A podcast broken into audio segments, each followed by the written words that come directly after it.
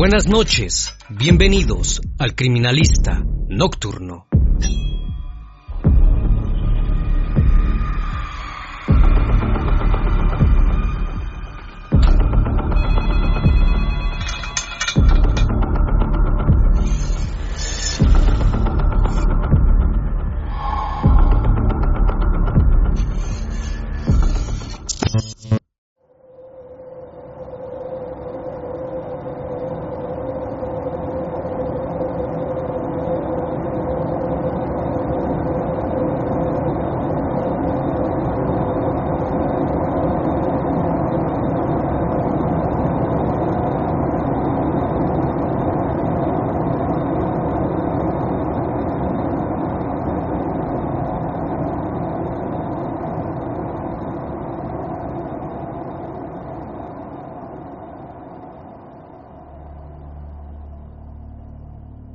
Noche del 2 de enero del 2007, Thierry Bautry, de 31 años, se encontraba en su celda junto a Nicholas Cocaine, de 36, y David Lagrue, cuando Nicholas observó que Terry había ido al baño a hacer sus necesidades y no se había lavado las manos. Lo llamó guarro y le dijo ve a lavarte las manos. El sujeto ni se inmutó, ni siquiera le hizo caso, ni le respondió nada. Solo lo observó con una mirada desdeñosa y repulsiva. Aquello enfureció a Nicholas, dándole un ataque de rabia, además de que se percató que Baudry había vuelto a tapar el retrete, como en otras ocasiones. Ante eso no pudo contener su ira y sus impulsos, y lo atacó salvajemente. Fue a buscarlo a su litera, lo tomó por el cuello y lo arrojó al suelo. Le quitó la ropa que llevaba puesta y comenzó a golpearlo por todo el cuerpo, en el pecho, en la espalda, incluso en el rostro y cuello. Los golpes fueron tan brutales que lo dejó moribundo. El tercer compañero, David Lagrue,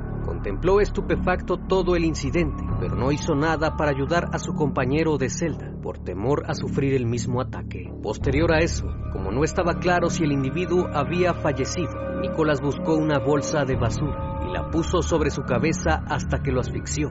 De esta manera, se cercioró de que no regresara a buscar venganza.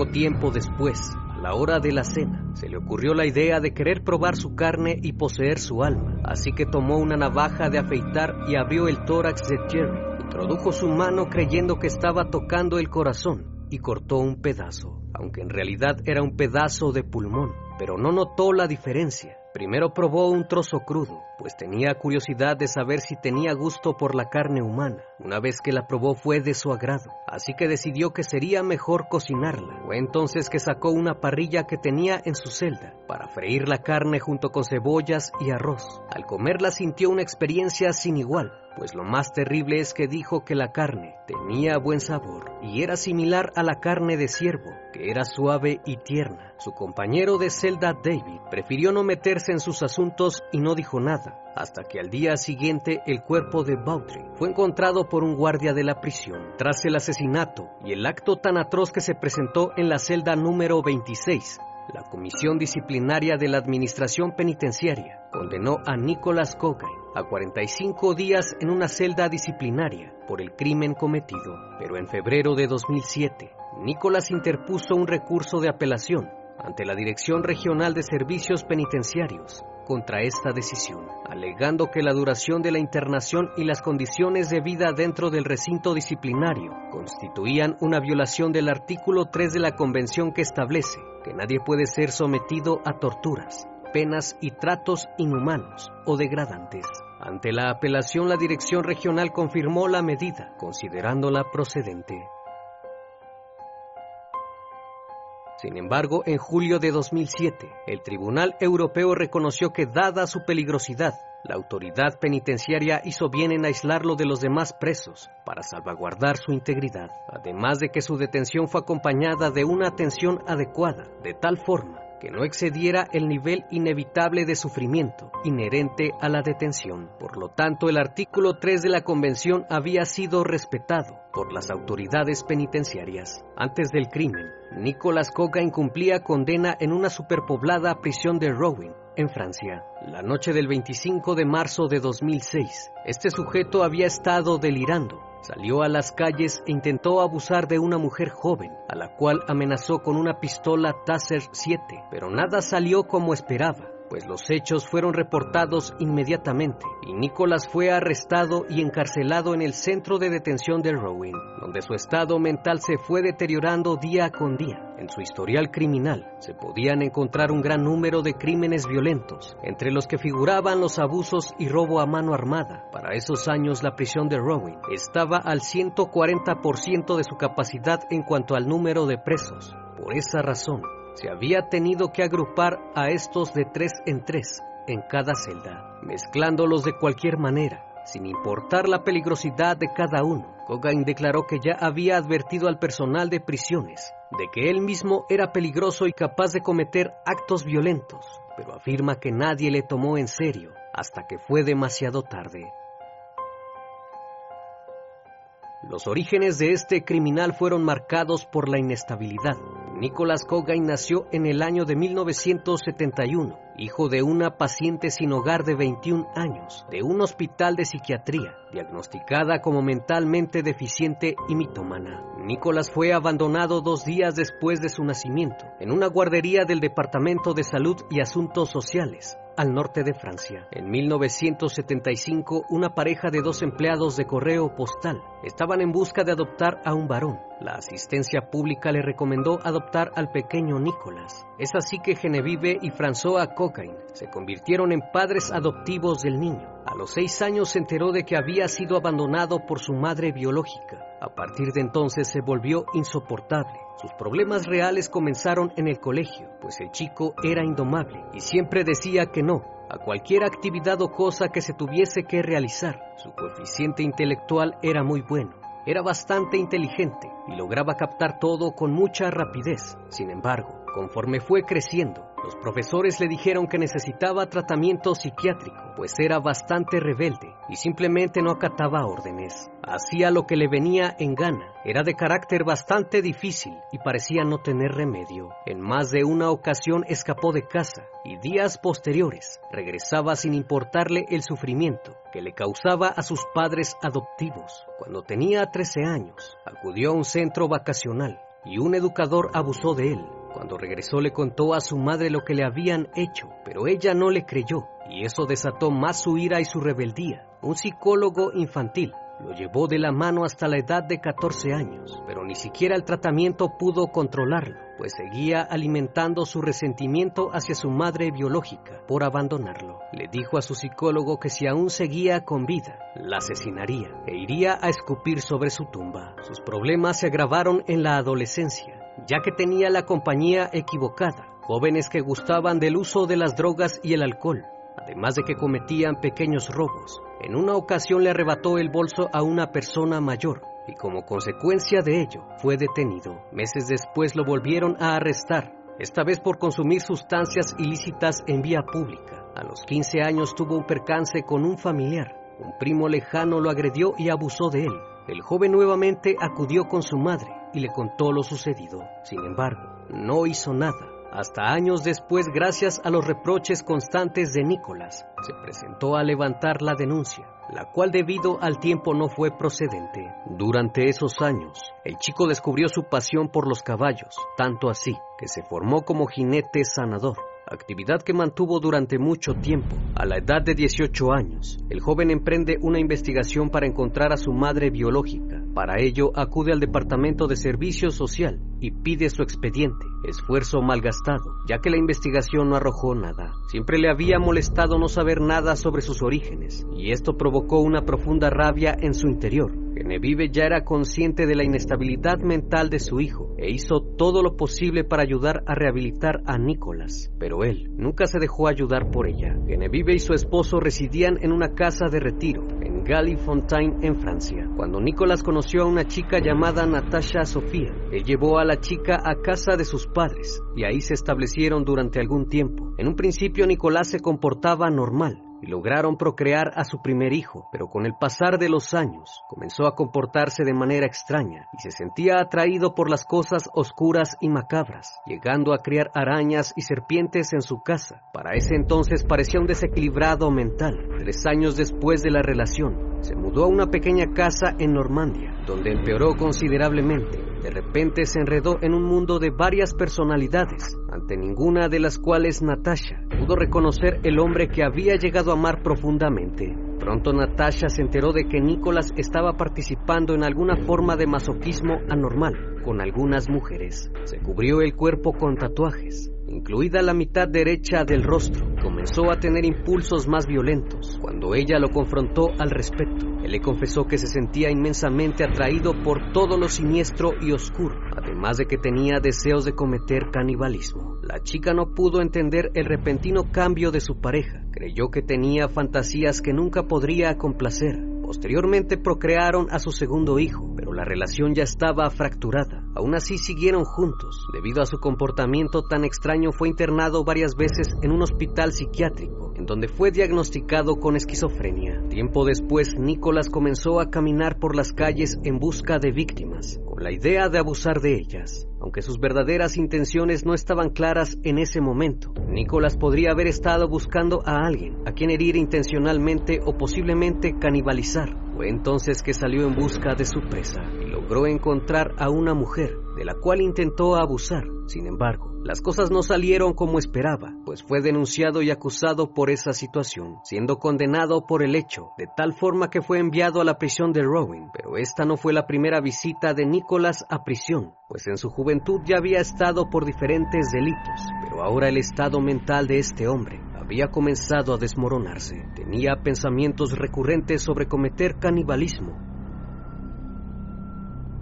Nicolás supo de inmediato que algo andaba mal con su forma de pensar y les pidió a los guardias que lo enviaran a una unidad psiquiátrica, pues sentía que cada día empeoraba más y no podía frenar su mente. Sabía que cualquier día podría agredir a alguien, pues sus pensamientos eran más violentos. Aún así, sus peticiones fueron ignoradas y nunca fue tomado en serio. Al compartir una celda de 11 metros cuadrados con otros dos hombres, Nicolás comenzó a sufrir una enfermedad conocida por muchos reclusos como revuelo loco. Estar encerrado durante muchos años con poco espacio y sin privacidad puede hacer que esta aflicción literalmente rompa la mente, revelando a menudo una profunda obsesión de desconfianza y rabia irracional entre los convictos. La más mínima desviación de otro prisionero puede provocar una gran discusión o incluso un asesinato. Jerry Browdy cometió el terrible error de irritar a Nicholas la noche del 2 de enero. En la paranoia de Nicholas, creyó ver lo que parecía una mirada sucia y agresiva y decidió hacer que Browdy pagara por su falta de respeto.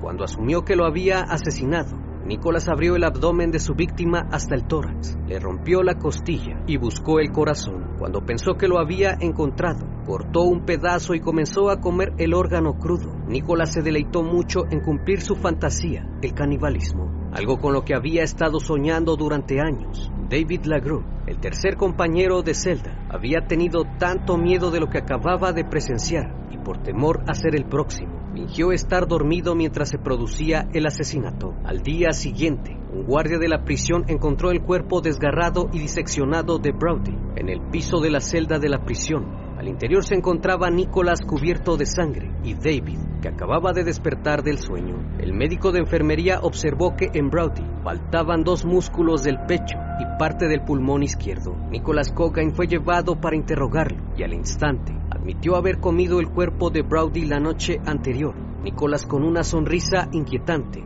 dijo a los funcionarios que le gustaba lo que había hecho y lo había disfrutado. En cuanto a David, el tercer prisionero en esa fatídica noche, fue considerado inicialmente cómplice del asesinato. Sin embargo, luego de llevar a cabo las investigaciones preliminares, fue descartado del caso y trasladado a otra prisión. Aunque el 20 de noviembre de 2009, este hombre se quitó la vida, según dicen debido al trauma que le causó el crimen. En el año 2010, Nicholas Cogain apareció en el tribunal, luciendo una vestimenta formal luego de haber recibido tratamiento psiquiátrico durante los pasados tres años. Esto luego de que su defensa exigiera cumplir un tiempo en el hospital mental. Ese día compareció ante el tribunal declarando que se sentía lo suficientemente estable y bien para continuar con el juicio, pues sus abogados habían argumentado que no estaba en sus plenas capacidades mentales para ser juzgado. Creían que sin duda su cliente estaba completamente loco y necesitaba ayuda médica. Durante la presentación del juicio, su defensa buscó una posible razón por la que Nicholas había cometido canibalismo y responsabilizó a la prisión de Rowan por no permitir que Gogain buscara ayuda profesional para su estado mental inestable. La madre adoptiva de Nicholas testificó en el juicio, afirmando que su hijo era inseguro, peligroso y necesitaba ayuda con urgencia. En 2005 incluso envió una carta al entonces ministro del Interior, el presidente francés Nicolas Sarkozy. Su carta fue ignorada, al igual que muchas otras que envió después de eso. Además dio a conocer los problemas mentales que su hijo tenía desde los tres años y cómo se fue desarrollando en el transcurso de su vida. Incluso la pareja del sujeto, Natasha, testificó en el tribunal expresando su creencia de que Nicholas había estado experimentando cambios de personalidad severos antes de ser encarcelado y aseguró que estaba increíblemente perturbado. Nicholas admitió su culpa en el tribunal, confesando que era plenamente responsable del fallecimiento de Terry Brody, pero insistió en que había pedido ayuda en la prisión de Rowan. Su explicación del asesinato fue que inicialmente pensó que se estaba comiendo el corazón de Brody y quería tomar su alma, pero agregó que tenía curiosidad por ver a qué sabía. Nicholas afirmó que el crimen de Brody fue un grito de ayuda para el sistema penitenciario de Rowan, pues nadie lo estaba escuchando, a pesar de hacer peticiones innumerables veces, diciendo que era un hombre capaz de ser peligroso cuando actuó. Entonces lo tomaron en serio. Los psiquiatras que examinaron a Cogain dejaron en claro que se trata de un caso patológico excepcional, debido a los abusos sufridos que acabaron de formar su patología. El sujeto es incapaz de manifestar el más mínimo sentimiento de culpa, lo que lo hace sumamente peligroso.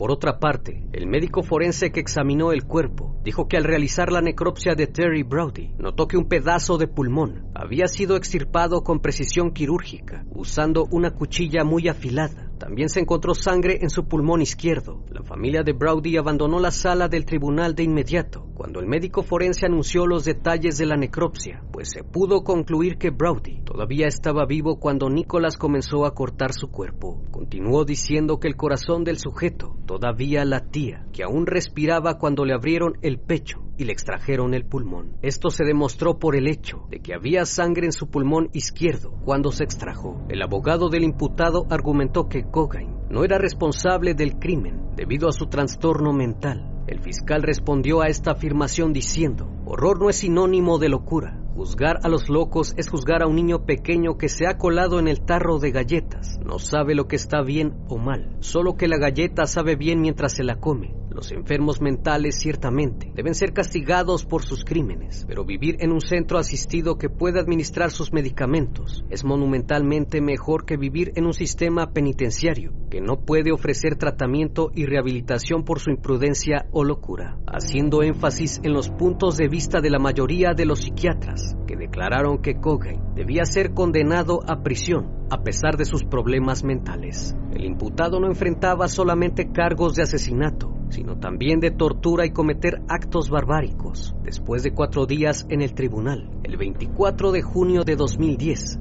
Nicholas Cogain fue condenado a 30 años de prisión acusado de privar de la vida a su compañero de celda y actos de barbarie. Aunque con buen comportamiento y un tratamiento psiquiátrico adecuado, podría pedir libertad condicional al cumplir 20 años en prisión, argumentando que Kogan estaba en su sano juicio cuando cometió el crimen. Finalmente, Nicolás dijo a la corte, comerse a otro recluso es extraordinariamente excesivo, parecía que era la única forma de pedir atención. Lo considero como un claro grito de ayuda. Lo hice por curiosidad, para comprobar cómo era la carne humana.